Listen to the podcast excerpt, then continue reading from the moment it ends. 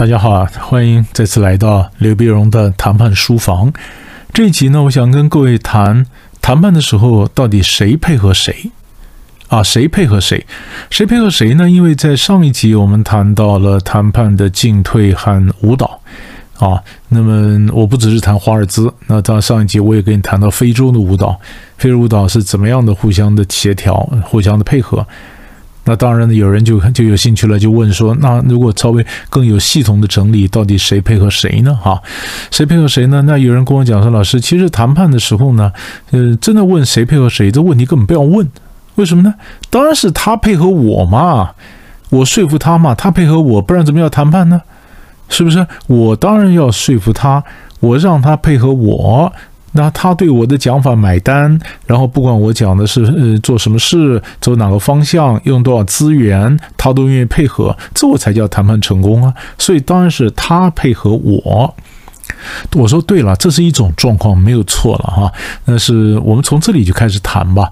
那么第一种当然没错，他配合我嘛，他配合我。那我怎么让他去配合我呢？那当然我得用一些谈判战术了。所以，我们这一路走来，我用的谈判战术，包括议题的挂钩啦，包括各种威逼啦，或者利诱啦，哈。那追根究底，就是希望他走向我希望他走的方向嘛。我希望他往东，我希望最后谈完的结果，他就是心悦诚服、心甘情愿的往东，对吧？这是我希望他能够配合我，他配合我往东。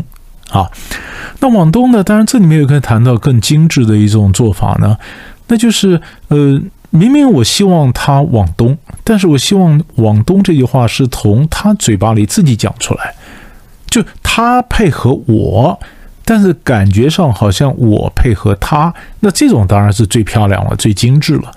所以有的时候我们在谈判的时候呢，也许我们会用什么方法引导对方。啊，引导对方，那让他对方让他们内部辩论，然后往东走的这个意见逐渐逐渐浮现出来。那么从对方说我们就往东吧，那我当主子，我当老板，我说好啊，那就往东，就听你们的话，那就往东。那其实他们往东都是我导引的。当然，你也可以告诉我说，老师，那他们如果真的是你属下，他搞不好就是看揣摩主子的意思啊。你希望他往东。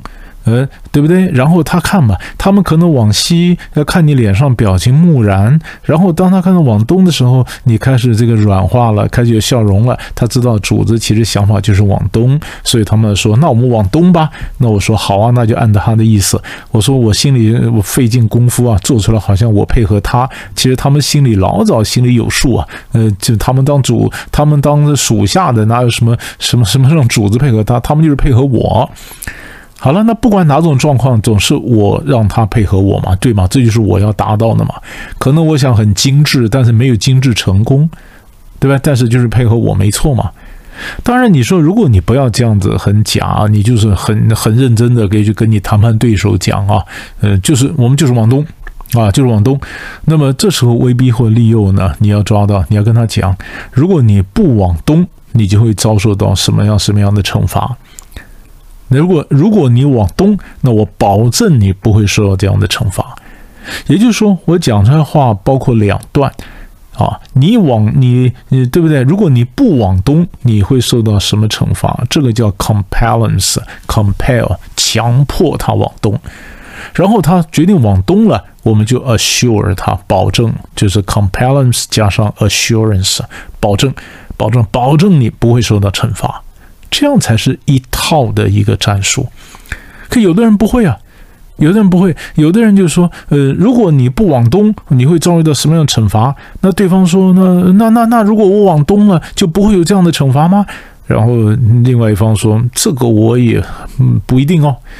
那你这话就没有意思了。人家愿意顺从了，你就要给他一个非常清楚的保证。不会受到惩罚，这样子人家才学到到东西，下次才会愿意跟你谈判。那如果说他顺从了你的惩罚，你还故弄玄虚说，那我也说不准会不会不惩罚。那如果我往东了还被惩罚，那我不是亏了？那我干嘛往东？我直接往西走不就结了吗？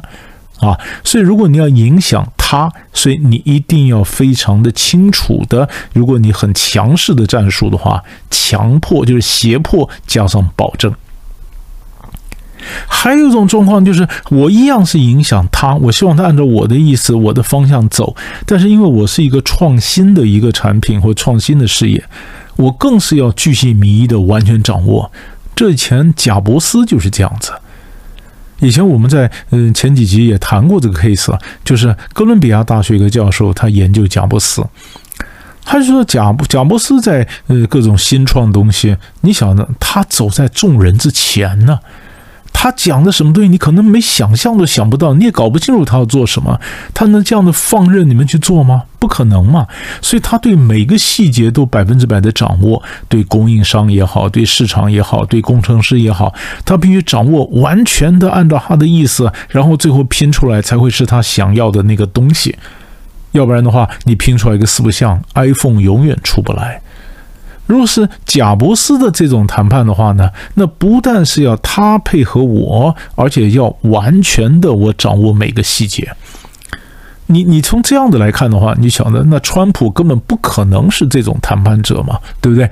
那是贾伯斯是完全掌握，那川普是我大拉拉的完全不想听细节，那是完全另外一个状况。